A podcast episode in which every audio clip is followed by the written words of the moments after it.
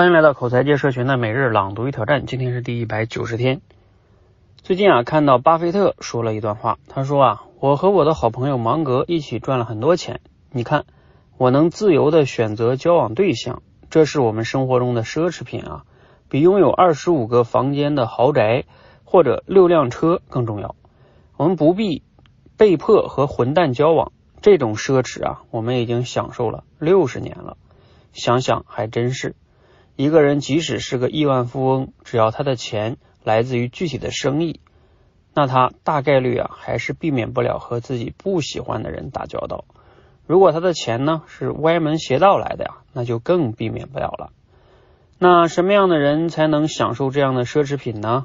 不仅要有钱，还要有钱到不在乎钱变少的程度，要有名望，而且名望啊要高到不在乎。被诋毁的程度，要敢说话，还要勇敢到不怕得罪任何人的程度。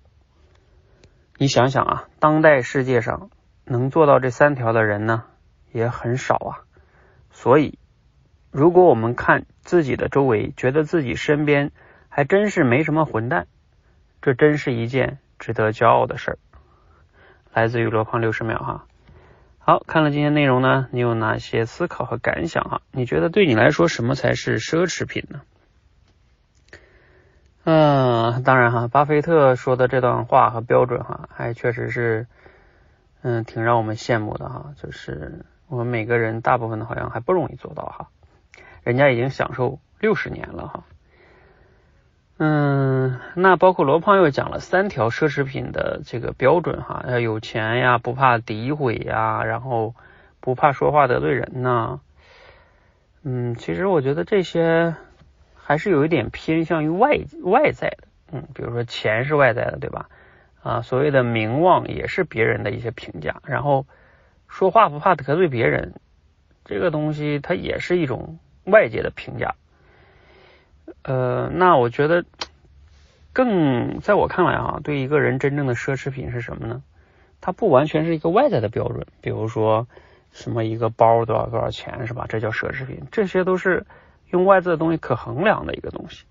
还有一个更主要的，站在个人的奢侈品的角度来说，我说的，我刚才想了一下，嗯，如果是从工作哈或者是事业上来说，应该是一个你自己可以。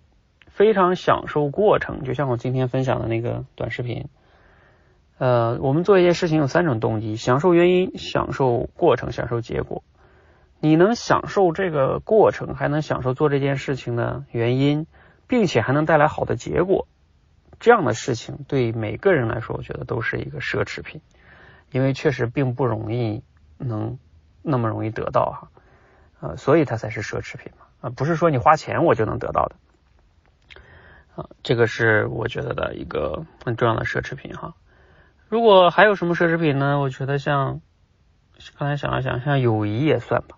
就是比如说你有一些好朋友，这些好朋友不因为啊可能很长时间不联系，也不因为在一起说话可能担心某句话说错对方会生气，呃这样的友谊，我觉得也是奢侈品。